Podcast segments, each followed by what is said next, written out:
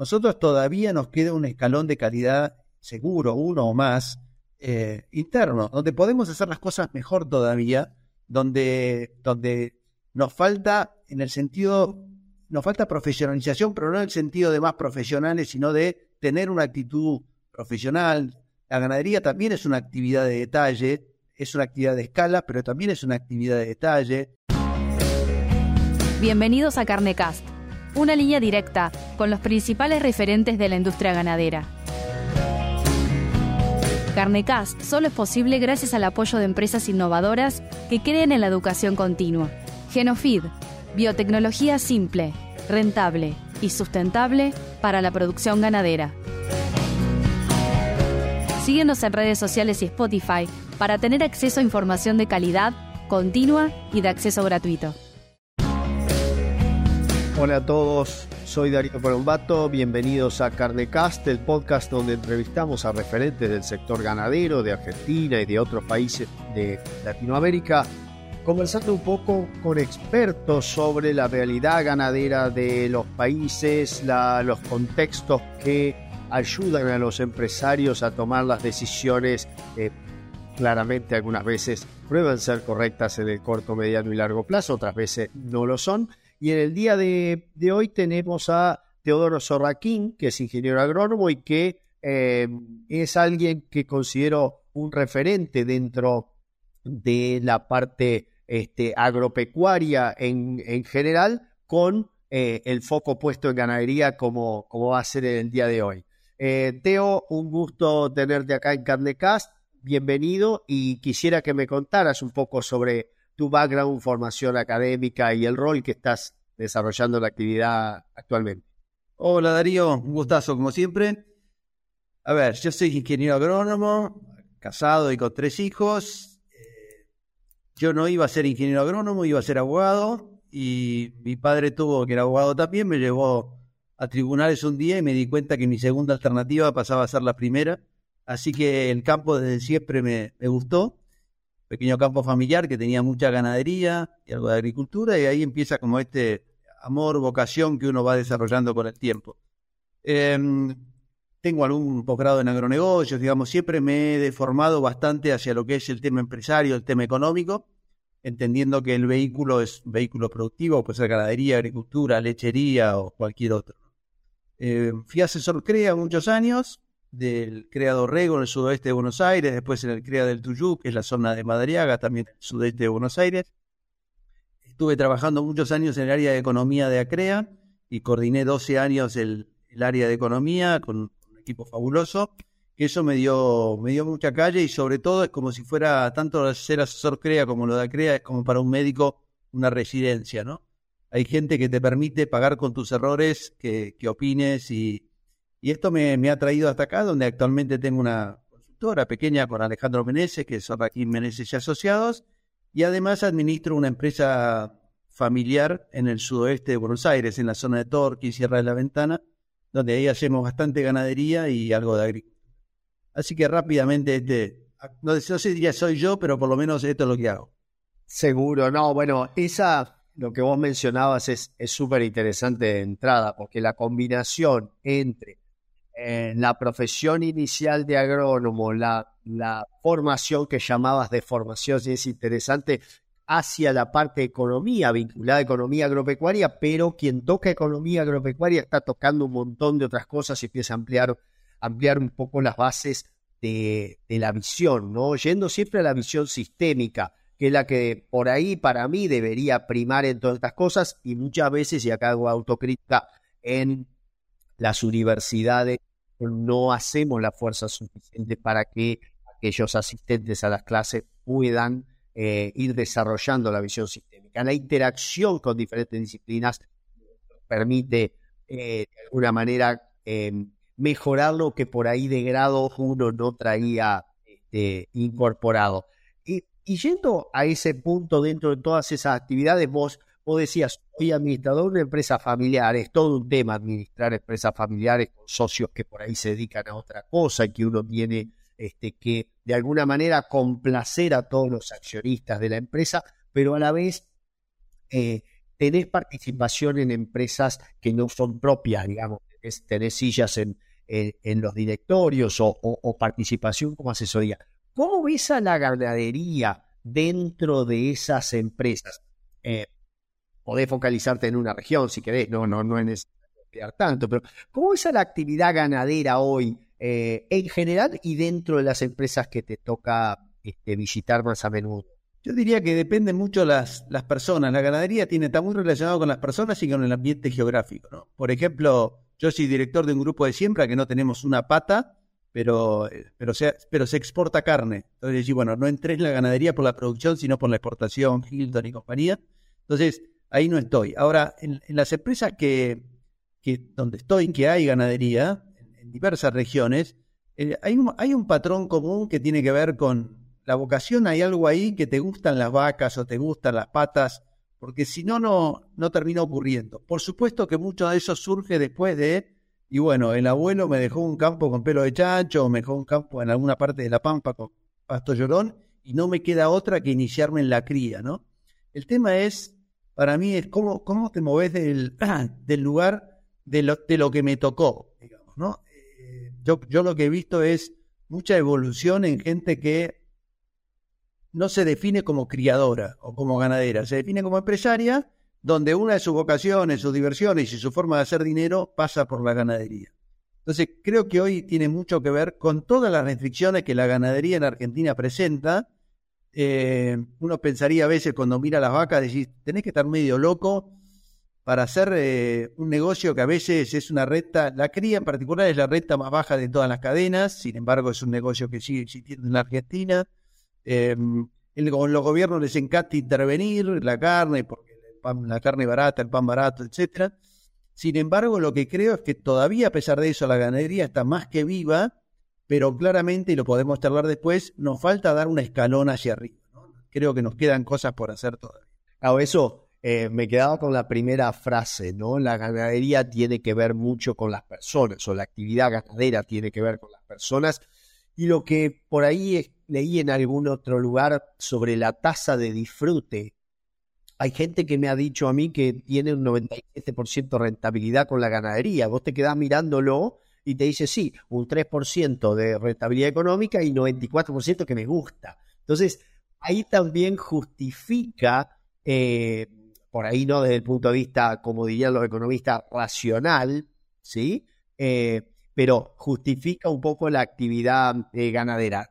Ahora, desde el no me queda otra y ese sentido de la resignación que muchas veces cuando vos llegás al pueblo, eh, ese sentido de la resignación te hace decir por, como primera cosa en lugar de buen día, eh, qué seco que está todo o qué inundado que está todo, también genera una, una suerte de rispidez con eh, la sociedad que nos, que nos rodea y nos interpela permanentemente. entonces, el, punto al, que, al que quiero llegar es cómo, y algo vos mencionabas, es decir, cómo podemos eh, estimular a esa gente que tiene el sentido de la resignación incorporada, porque por ahí su zona geográficamente no es la más favorecida. ¿Cómo, podemos hacer para que, que la trate de pensar diferente? Es decir, haciendo lo mismo hace 50 años, no vamos a lograr mejores resultados que, ahora o tendrás el año mágico que te salva de lluvia. Pero ¿cómo, desde el punto de vista eh, de, un, de, un, consultor empresario, cómo se, se, empieza a tratar de cambiar esa, ese paradigma mental por ahí? Hay un estímulo muy fuerte que es cuando tenés socios, hermanos, hijos, porque el 94% de disfrute está muy bien si tu empresa es unipersonal y el 3% de renta. donde vos tenés más bocas que alimentar, todo el mundo te mira y dice, bueno, tenés un hobby, no sé, jugar golf, jugar tenis, digamos, está muy bien, pero en el fondo lo que necesitas es compartir renta. Las empresas tienen que ser sustentables y la parte económica es una. Por supuesto que yo soy de los que piensan que levantarse un lunes a la mañana con energía y ganas está muy relacionado con que te gusta lo que haces. O sea, yo no niego eso y soy un apasionado de eso. Pero me parece que la comodidad de decir, mira, 3 contra 94, y me parece mucho, qué sé yo, llevámelo 20-80 por lo menos, ¿no?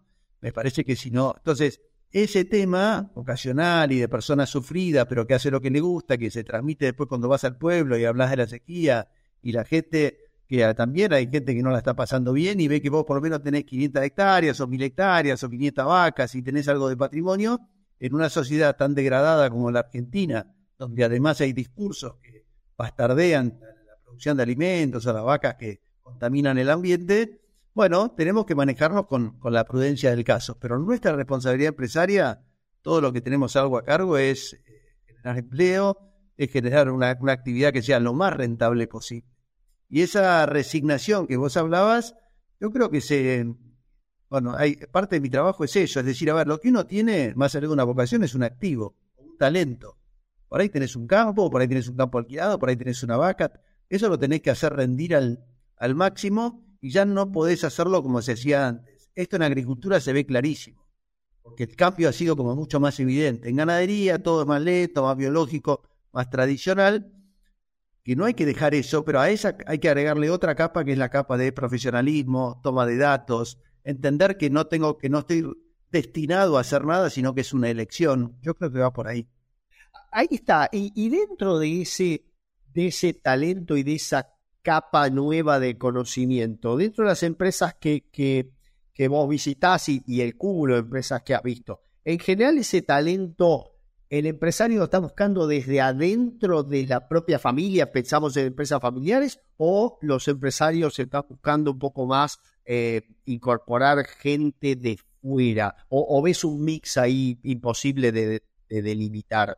Hay un mix, pero si se quiere en una línea de tiempo, en la medida que vos sos una empresa pequeña, en principio tomás mano de tus propios talentos, eh, buscas el de tu hijo, el de tu hermano, arranca muchas veces por ahí. Donde vos rompés cierta escala, ya sea una escala de, en hectáreas, en cabezas, o una escala mental, que vos decís, che, yo quiero ser más que esto, voy y ahí es donde, comillas, la palabra, pido ayuda. Y digo comillas porque si los consultores fuéramos tan buenos, seríamos todos empresarios. Muchas veces nosotros tenemos que ser bastante humildes eh, y esto mucho se ve en empresas familiares, por ejemplo.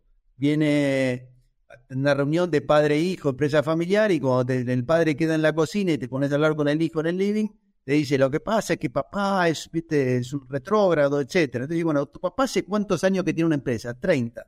En la Argentina. Ah, mira, bueno, entonces vamos a hacer, vamos a ir a la cocina, le vamos a dar un abrazo, le colgamos una medalla y después le empezamos a decir todo lo que tiene que cambiar. Y esto como consultores me parece lo mismo. Primero hay que valorar lo que la gente hace en la Argentina, en un negocio como este, la sostenés viva, bueno, vos lo que podés hacer es un poco de levadura para generar cambios y dar una mirada distinta. Pero el que cambia es el que tiene, el que firma los cheques. Ese, ese punto me parece clave, coincido plenamente.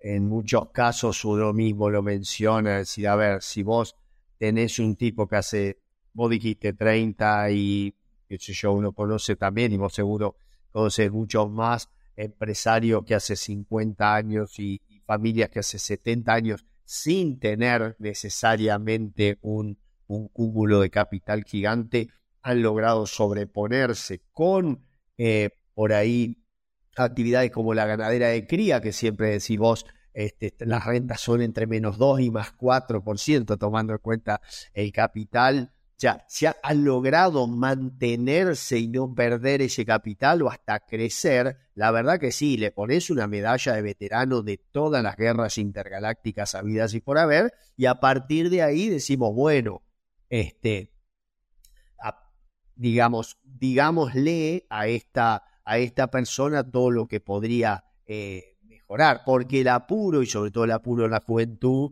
uno lo ve también que debe ser moderado, o sea, el apuro de, que lo quiero ya en, en, ciclos biológicos como la ganadería, si cambiar es mover un transatlántico. Yo yo ya quiero cambiarle también el ejemplo, porque antes decíamos mover el Titanic y todos sabemos cómo terminó el Titanic. Entonces mejor decir mover un transatlántico, mover un, 747, también lo sacaron de producción, tendríamos que ir a un 777 o alguno, algún este, de las nuevos, pero eh, claramente eh, hay un punto ahí de mérito el haber llegado hasta acá, implica una sostenibilidad económica de la, de la empresa y después lo que, lo que uno este, puede a partir de mejorar a partir de ahí. Y, eso, hoy dijiste, la ganadería está más viva que nunca.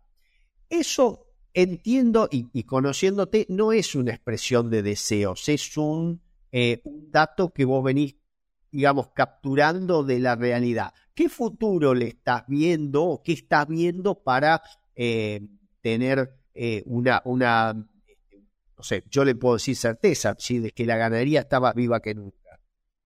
Yo creo que la ganadería tiene un potencial más vivo que nunca y tiene que ver con que hay una demanda de alimentos más allá de eh, todas las líneas que son que existen actualmente, que vegetarianos, veganos, eh, toda esta discusión ambiental, yo creo que la proteína animal en cualquiera de sus formas, puede ser ganadería, ganadería de carne, de vacuna o puede ser cualquiera de las otras, creo que esa demanda está, está muy instalada. Y en un país como la Argentina, que tiene una enorme región fotosintética de pastos naturales o de regiones que no dan para hacer otras actividades, creo que eh, eso le da casi, a pesar de nosotros, le da una oportunidad a la ganadería.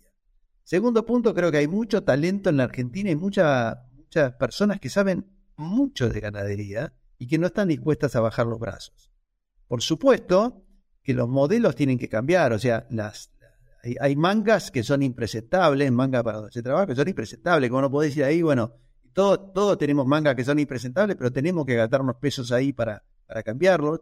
Hay una visión de la gente joven no quiere ir a trabajar al campo y la ganadería, a diferencia de la agricultura, requiere muchas veces que la gente esté mucho más cerca y viviendo en el campo. Yo tengo vieja discusión con ex clientes en los cuales ante la frase esa vos le decís, bueno, vamos a ver el puesto donde van a vivir esta gente. Y cuando llegás decís, ¿vos vivirías acá? Y yo tampoco. Entonces, eso te lleva a decir, hoy, hoy necesitas internet, necesitas cierta calidad de vivienda, necesitas cierta calidad de educación, necesitas un plan de carrera que uno a veces lo piensa en un plan de carrera, en un profesional que tiene un posgrado. Toda, toda la gente que trabaja se merece un plan de carrera, ¿no?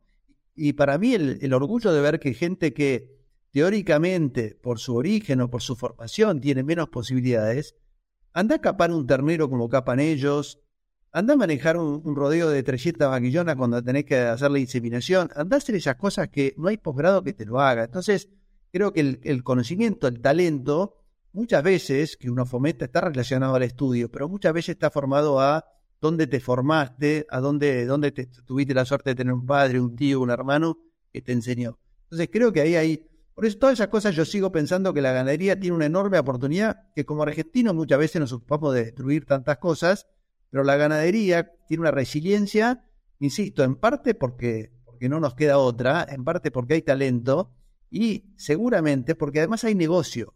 Por supuesto que es un negocio distinto. Después podemos hablar de si me conviene ser criador, fitotero, etcétera.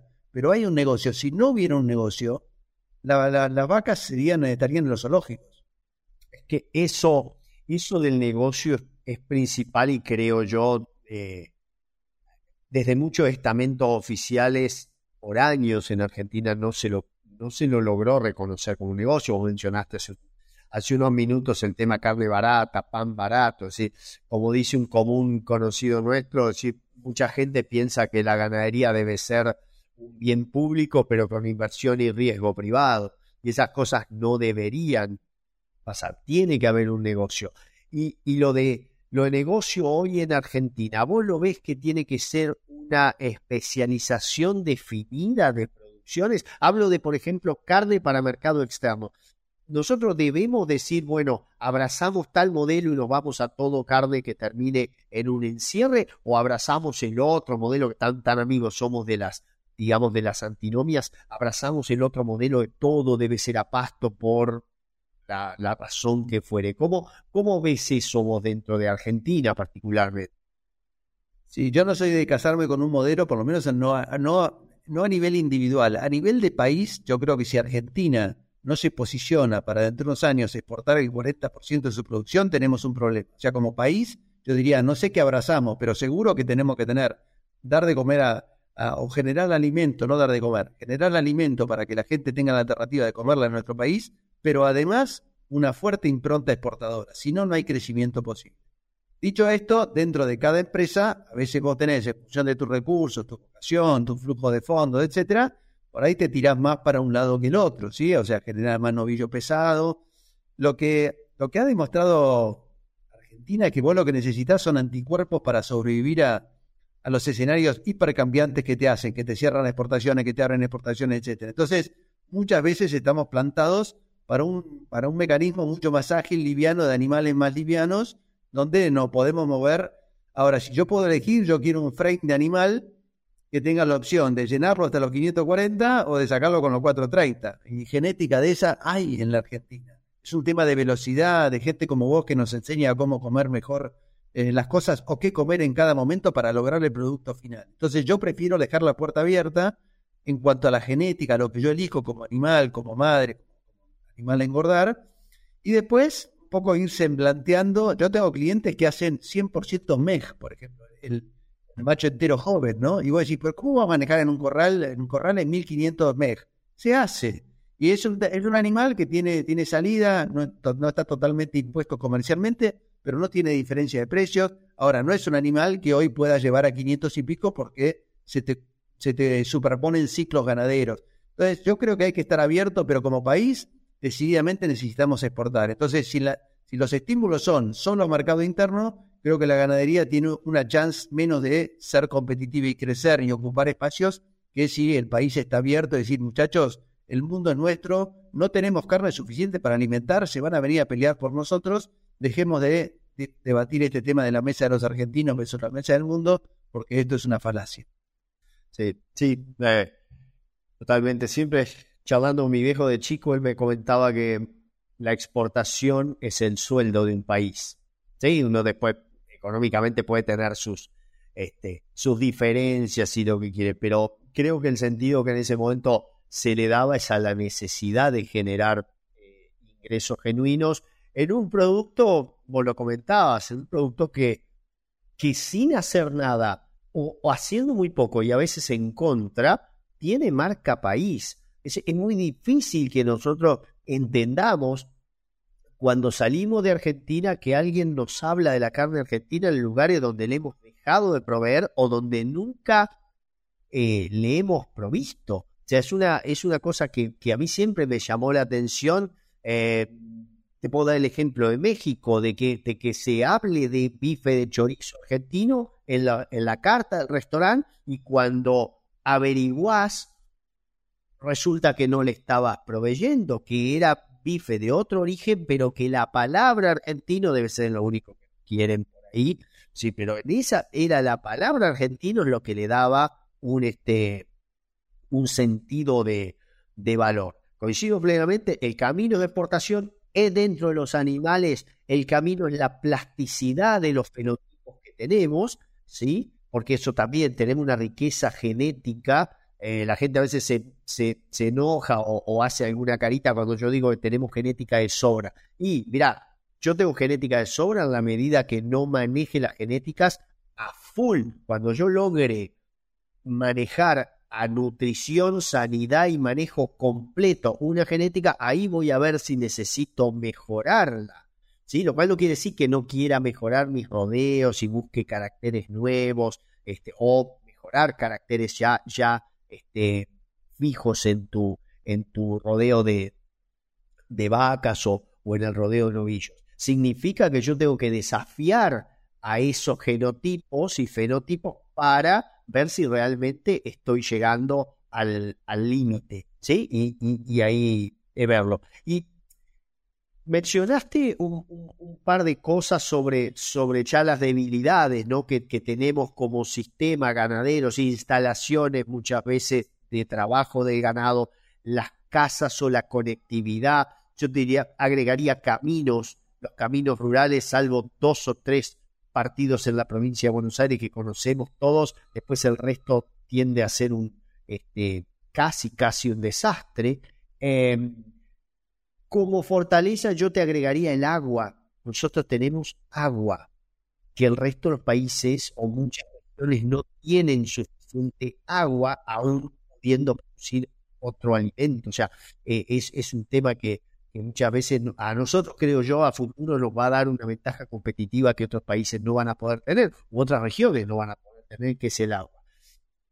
Y eh, si hoy, hoy tuvieras un fondo o tuvieras que administrar un fondo nacional, extranjero, no importa, pero un fondo que traiga moneda dura y que diga, hola Teo, queremos contratarte para eh, que nos diseñes un modelo ganadero. te tirarías a la cría, te tirarías al feedlot industrial, te tirarías algo intermedio en recría, armarías un ciclo completo. ¿A, qué le apostarías hoy si, si apareciera el jeque catarí eh, y quisiera, en, el sumo de la locura, invertir en Argentina este, en peso? Es bueno porque esa consulta no solo te la hacen los jeques, sino que por suerte te la hacen algunos argentinos también. Eh, un poco relacionado con lo que decías recién, este tema de que la carne es valorada, eh, no estamos condenados al éxito, tenemos oportunidades de éxito, ¿no? Pero, pero muchas veces la carne de las pampas es carne brasilera que nos ha pasado el trapo en algún sentido.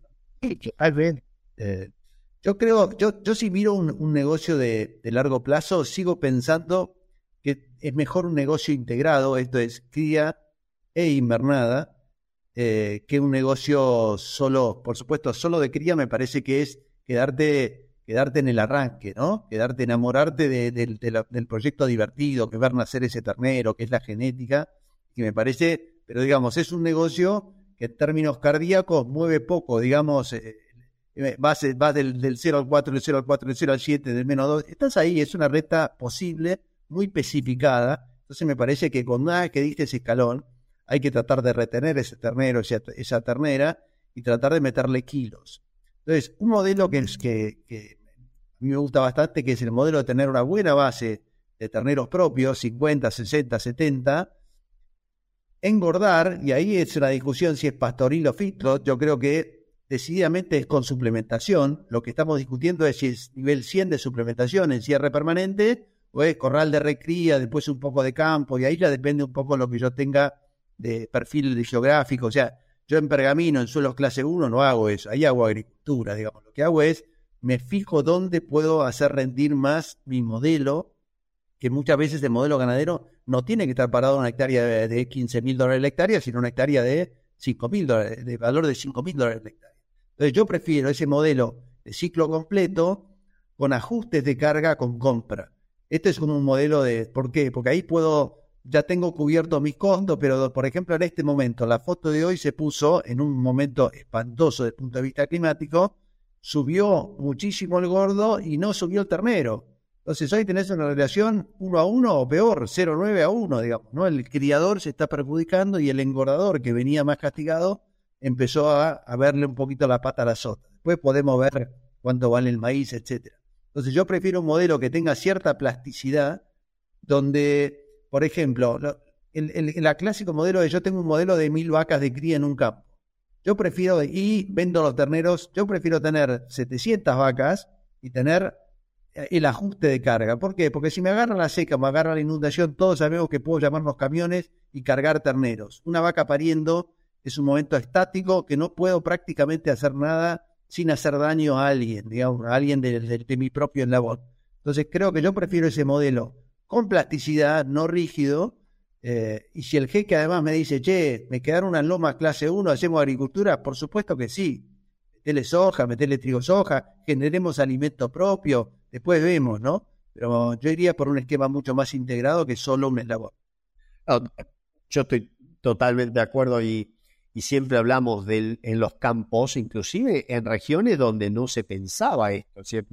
Eh, hace 15 o 20 años en Corrientes, por ejemplo, como provincia de Argentina este, casi emblemática de la ganadería, los sistemas integrados a lo sumo era arroz y ganadería y a veces comíamos algún rastrojo del arroz dos o tres meses para bajar este, la, la, cantidad justamente de rastrojo, poder sembrar un ryegrass por avión, por ahí lo, lo metía, pero eh, hoy día ya estamos viendo en esos lugares eh, pivots de riego, riego por manto, sorbos, maíces, silajes, en, en, este, en sistemas y ciclos completos donde antes eran meramente expulsores de ternero. ¿Por qué iba este comentario? Porque esto que vos decís del, de, de la, del stock rígido a mí me ha pegado mucho y surge, creo yo, de una mal, mal interpretación eh, o interpretación parcial de las curvas que relacionan la carga animal con el aumento de la, de la producción. ¿sí?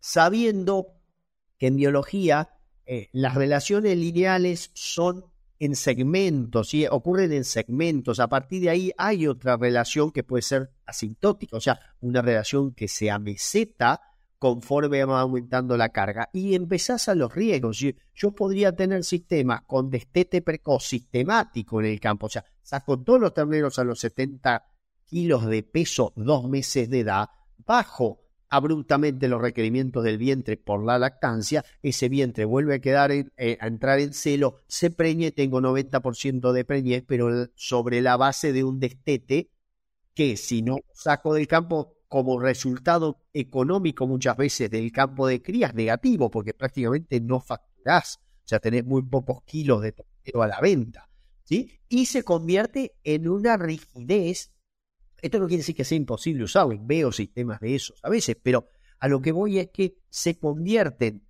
eh, o tienen una rigidez intrínseca que ante una sequía como la que estamos atravesando ahora, que ya, que ya comenzó en primavera, que no es que la que tenemos ahora, ahora lo que estamos viendo todavía es el, ojalá sea el final, pero que es lo más duro porque es el final. Eh, pero si en noviembre tenés ese problema o en diciembre tenés ese problema de sequía, ya tiraste la la carta ganadora de entrada que era el destete precoz. Te quedaste sin la herramienta y a partir de ahí empezás a lastimar a alguien, como vos decís. Sacar vaca pariendo o sacar vaca con ternero muy chiquitito es un problemón, no tenés cómo hacerlo sin matar, ¿sí? sin, sin, sin perder existencia. Entonces, mucho de lo que estamos trabajando es eso. Sacamos algo de vaca ¿sí? Del stock de 1000 decimos, bueno, 800, sea 700, 700, 800, 600, y puedo acumular más recría propia si puedo, o de compra, para tener una suerte de, de flexibilidad. Ahí creo que va el punto. La diversificación, lo otro, las lomas, vienen las lomas agrícolas, perfecto. Ese activo en Argentina está dolarizado, después discutimos de qué dólar es de Argentina, si tiene más retenciones, menos retenciones pero todavía tiene una moneda estable como referencia y tiene futuros, ¿sí? Que eso es lo que quería, te iba a hacer una pregunta sobre eso, digamos, ¿vos ves viable un, un mercado de futuros en Argentina de ganadería con estos, con estos contextos? Se ha hecho varios intentos, de hecho ha habido, ha habido varios intentos mercado y la respuesta es no, con lo cual diría, ¿por qué, ¿por qué voy a ser optimista? ¿Me cuesta ser optimista para un mercado así en la Argentina? Sí existe, vos vas al, al mercado de futuros en San Pablo y tenés un índice, índice carne, en Chicago también, pero no ha probado ser en Argentina, sobre todo por ser un negocio especificado, un, algo que, que le dé liquidez. A mí me encantan los mercados de futuro, creo que en el de la carne no lo pondrían las prioridades de si yo fuera una gremial diría lo que necesitamos. No, creo que es un tema que está ahí dando vuelta, que no le damos encontrando la solución y creo que hay problemas previos para, para ocuparnos como sector privado. Después, como decía vos, yo al Estado lo que le pediría es dame una presión fiscal razonable, dame los caminos, haz tu laburo, que yo hago el mío y, tratémonos bien. Creo que, en particular este gobierno, pero hemos tenido varios, tienen como esta cosa, primero de gran ignorancia sobre cómo funciona, una cosa electoralista y de corto plazo, y si hay algo que no necesita la ganadería es corto plazo. O sea, no hay forma. No hay forma de, tener, de manejar la ganadería con una cabeza de electoral de elección cada dos años. Si eso va a ser, ahí estamos condenados al fracaso, no al éxito. Entonces creo que es así. Condenados, como vos decís, a tener animalito liviano que dé vuelta rápido. Eh, y eso trae como, como, si querés, resultado, que es lo que nos ha terminado pasando, de pesos de faena claro. cada vez menores, pero, pero que no arrancan, ¿sí? Y que, y que le tratan de dar vuelta por el lado que no va, eh, con, con prohibiciones, ¿sí? Te prohíbo faenar por debajo de, está, pero yo solamente voy a estar, el, único estímulo que, que, tuve cuando me prohibían eh, producir animales por debajo de, y al mismo tiempo me habían puesto un techo que era un cierre de la exportación, lo único que me estaban diciendo a mí es posicionate un kilo por encima de la prohibición. Eso bajaba los, pesos este, finales, sacándote competitividad. Yendo a la competitividad, ¿cómo ves a la industria?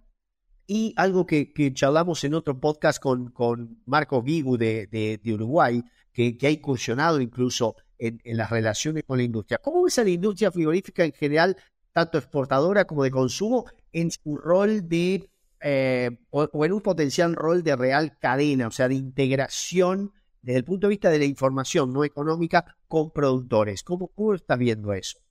Ahora te respondo, me engancho una cosita de lo que dijiste recién, digamos que cuando, cuando una, un funcionario, un político fija una, una política para un sector, la carne pensemos que tiene 9% de derecho de exportación, de un impuesto a la exportación y además le restringís la cantidad que puede exportar, a veces más, a veces menos. Entonces, como yo le dijera al funcionario, si mira, te vamos a sacar el 9% de tu sueldo y además cuando quieras salir a hacer compras, puedes ir solamente a estos tres supermercados, no puedes ir a más porque nos parece...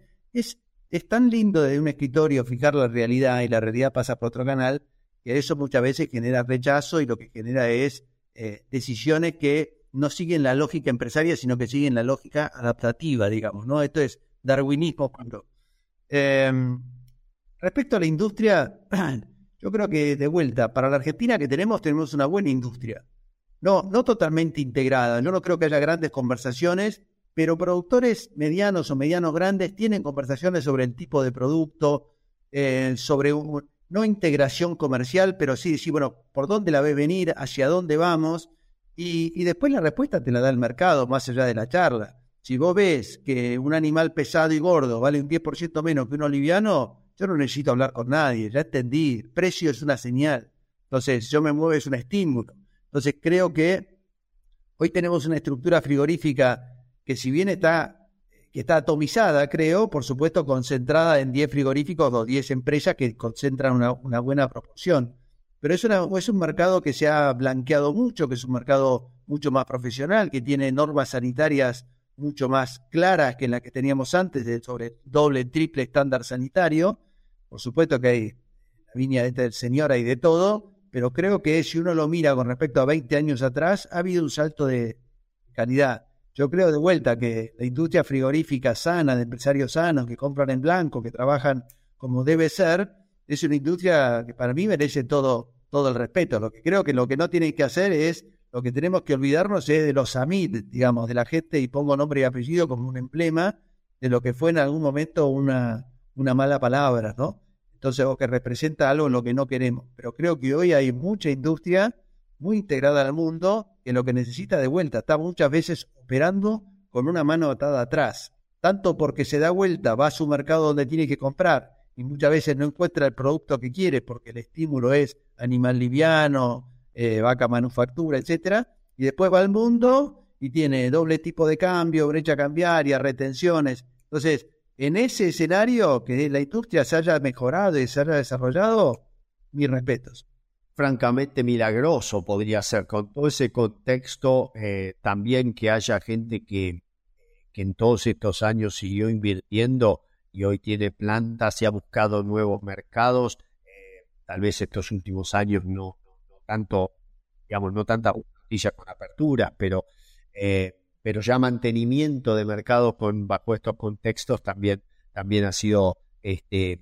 interesante. Yo creo y coincido contigo que lo que es productor mediano grande y algunos eh, feedlots en particular que tienen sus recrías este, incorporadas están en conversaciones con la industria. Eh, veo con interés un incipiente em, mejor precio para algunas, para algunas este, eh, cosas que antes no se hablaba, como el marmoreo, eh, no lo veo masificado de ninguna manera, o sea, eso, eso no, no, que no se malentienda, pero, pero veo que ya hay industria exportadora que le está pidiendo a productores tal tipo de producto o tal tipo de especificación de producto. Eso antes no, por ahí no existía y, nos obliga a los que estamos más de la tranquera para adentro a trabajar de vuelta sobre los cimientos, sobre la base muchas de estas cosas que hablamos cuando hablamos de final, carne, se definen en edades tempranas del animal o aún cuando el animal está en la panza la mamá. Entonces, eh, parece una, digamos, una cosa muy rara, pero, pero el desarrollo también un médico pediatra te lo explicaría en los bebés. Entonces, eh, este, es, es, parte de la, de la actividad docente o de extensión que haces en los campos. Es decir, mirá, el negocio de tener una vaca flaca en el campo porque igual quedó preñada y parió, no es un negocio que a todos que termine conviniendo, ni al criador, porque el ternero necesariamente va a ser un poco más liviano de y va a haber lucro cesante, kilos que no vendió, ni al recriador, porque son kilos que tiene que poner, pero además probablemente hay desarrollos que ya no son compensados en el futuro, y para el, para el terminador y la industria, que no va a tener las características que ese producto quería. Por ende, va a pagar menos el total hasta que encuentra los 5 o 10 novillos que le sirven y el resto lo terminó, pero tuvo que pagar 100 más barato para conseguir los 5 más grandes. Ese, ese río revuelto o ese, digamos, nivelar para abajo, yo creo que nos complica también como productores, porque nuestro, al no tener también una diferenciación de precio real por esas mejores mercaderías, eh, también, este, no, digamos, nivela, nivela para abajo. Esto es medio como... Dale, por favor. No, no, ahí te corto solamente porque me parece que está buena la mirada. Ah, bueno, nosotros tenemos, si, hay algo que estos gobiernos muchas veces nos generan, a veces la sequía, a los que administramos empresas, son enormes coartadas. Está siendo crítico con nosotros como empresarios. Pues yo, yo, yo le digo a mis hermanas, a mi hermano, digo, mirá, ¿qué querés con esta seca? ¿O qué querés con este gobierno? ¿Qué querés? yo abajo de esa alfombra puedo esconder también mi propia basura, digamos, ¿no? Mi bajo porcentaje de preñez, mi baja condición corporal de la hacienda, mis bajos ritmos de engorde, las cuevas de los peludos en los los que marca Colombato siempre, digamos, ese tipo de, de cosas. Entonces, creo que, dicho lo que dijimos antes, que hablamos del entorno, del contexto, los frigoríficos, el mundo, el gobierno, nosotros todavía nos queda un escalón de calidad seguro, uno o más, eh, interno, donde podemos hacer las cosas mejor todavía donde, donde nos falta, en el sentido, nos falta profesionalización, pero no en el sentido de más profesionales, sino de tener una actitud profesional. La ganadería también es una actividad de detalle, es una actividad de escala, pero también es una actividad de detalle. El, tema de las aguadas, de, de, no tener barro en las aguadas, de tener agua de calidad, de buscar la distancia que los animales tienen que comer, buscar sombra en determinados momentos. Esto en lechería lo vemos muchas veces mucho más individual al trato, porque les, ofrecemos este, eh, agua, sombra, a veces distinto que la ganadería de cría, que suponemos que es una especie de dromedario que va por la vida tratando de, sobrevivir. Entonces, creo que la, toma de datos, digamos, y esto es autocrítica también, porque todos, todos, insisto, bajo la coartada de que todas estas cosas que mencionamos pasan, a veces nos quedamos en lugar de con el 90 de Premier con el 87 en lugar de con, lo, con el kilo de engorde, con los 850. Entonces, me parece que ahí, y es ahí donde los técnicos ayudan un montón, porque te vienen de afuera y dicen, ojo, corregí acá, corregí allá, y muchas veces esas diferencias marginales se producen, no digo automáticamente, pero se ven los resultados bastante rápido. Entonces, creo que esa, esa mirada no la tenemos que perder. Seamos autocríticos también con nuestro propio desespero. Eh, totalmente de acuerdo y ya este, creo que has dado una, una conclusión a esto desde el punto de vista de, de la relación con los profesionales, tanto, tanto la, digamos, la industria como los, productores. Eh, esa, esa cuestión de que si yo le puedo echar la culpa a alguien, mi propia ineficiencia se diluye, es una eh, es un rápido alivio psicológico, pero claramente al negocio le hace muy mal. Eh, ha pasado y comparto la, autocrítica de, decir, bueno, pero dadas las circunstancias está bien, no hicimos algo y más allá del reproche, o sea que no debería existir a mi modo de ver, el reproche no existe, sino lo que existe, la oportunidad de mejorar hacia el futuro. Es decir, en lugar de decir, ¿cómo no hiciste rollo el año pasado? Nosotros tenemos que decir, hacia adelante la necesidad de, de hacer rollo queda expuesta le dijiste lo mismo y lo trataste de, del más sonso del universo, pero no se lo, pero no fue explícito ese sentido. Por ahí como, como consultores o como, o mismo, a veces cuando te, pones el rol de, docente, eh, yo creo que hay, hay dos formas de, de, poder marcar los errores. Uno es la forma quizá tradicional y antigua de castigar por lo hecho, ¿sí? Y, cuando hablamos de castigar, ello, el signo no es literal, ¿no? Eh, y la otra forma es con esa información, vos hablaste de gestión de datos, con esa información decir, bueno, eh, hay una oportunidad para que en el futuro esto no se repita. Sí, que es un, si querés, un reproche, pero de alguna manera edulcorado, que le demuestra al empresario o al ejecutor de esas, de esas, de esas eh, ideas que, este, que algo se hizo mal. Pero son dos formas, me parece, distintas, en donde uno permite, con el reto, permite enderezar la situación. Y doy el último ejemplo. Para este año hay muchas zonas en Argentina que a junio julio van a llegar muy exigidas porque no se pudieron hacer reservas primaverales, porque el rebrote de otoño, conforme pasan los días sin llover, cada vez es más complicado de lograr. Vamos a tener pocos días de temperatura y después va a venir el frío, donde sabemos inexorablemente que el pasto crece menos y eso no lo vamos a cambiar.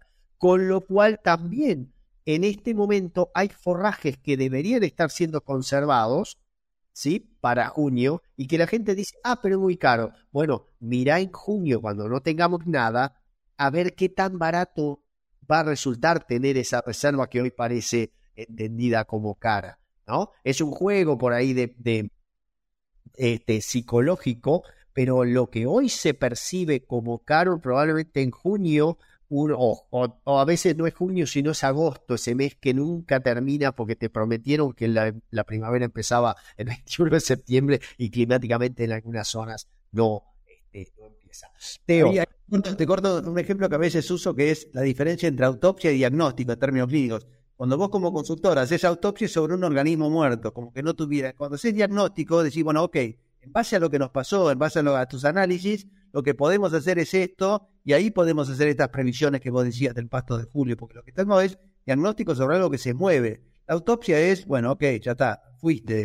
No. A ver, es muy fácil ser el gurú del día después. ¿sí? Un poco lo del día, lo del diario del lunes y demás, ¿no? Entonces, tratar de ver la película con una visión sistémica. Yo eh, me quedaría tres horas más hablando, pero, pero por, por tu tiempo eh, y por la salud de los, de los videntes también de, asistentes a este podcast, eh, tengo, tengo este, con, lastimosamente que, que terminar la, conversación, pero me gustaría dejarte eh, la última, digamos, consulta más. ¿Qué, qué mensaje o qué consejo le, le, podrías dar hoy a un, eh, digamos, a un actor de la cadena ganadera? O sea, un, pongamos un ganadero, productor, empresario eh, ¿cuál, sería hoy, hoy el, mensaje que le, dé corolario a esto? Sí, e, es complejo dar consejos de tipo general, ¿no? Por eso a mí me encanta sentarme en la mesa donde estás con la toma de decisiones, porque lo que le cabe al empresario A no le cabe al empresario B. Dicho esto, creo que hay una, una general diciendo, mi visión general es que la ganadería está jugando un partido que podría ser mejor, pero que lo está jugando, me parece que eso es una, y que tratemos de más allá de los diagnósticos de la afuera, poner una fuerte impronta desde la adentro, ¿no? Y, quedarnos que esto es un negocio que suma vocación y renta. Uno solo de los factores no alcanza. Entonces creo que la vocación muchas veces está, miremos los sistemas y miremos la renta sustentable que esos sistemas nos generan. Creo que hay un trabajo hacia adentro, pero es una mirada de tipo general la que te estoy. No, no, seguro. Seguro que cada empresario, cada empresa y cada campo es un mundo. Eh, y ahí vuelvo a unas cosas iniciales que me marcaron de la charla, es decir, ahí están las personas, las personas y sus circunstancias, tipo de familia, tipo de empresa, eh, región donde está localizada, objetivos, ¿sí? A, largo plazo, muchas veces ni siquiera los tienen o no se los han planteado, probablemente los tienen en la cabeza, pero no se los han planteado y uno, eh, en tu caso particularmente, eh, les ayuda eh, y, en forma este, muy, muy, provechosa a definir bien esos objetivos para poder tener la estrategia. Si no sabes cuál es tu objetivo, cualquier este, colectivo, cualquier viento te va, te va a llevar. Teo, te agradezco infinitamente la oportunidad de charlar con nosotros en Carnecast. Ha sido para mí un placer enorme. Nos veremos, si Dios quiere, prontito, ya sea en otra actividad académica o en el mismo campo que, que lo disfrutamos mucho. Muchísimas gracias. Darío, gracias a vos y gracias a toda la gente de Carne Casa. Un abrazo grande. Si te gustó este episodio, no dejes de compartirlo con otros profesionales para que más personas puedan tener acceso a la palabra de los principales referentes de la industria ganadera.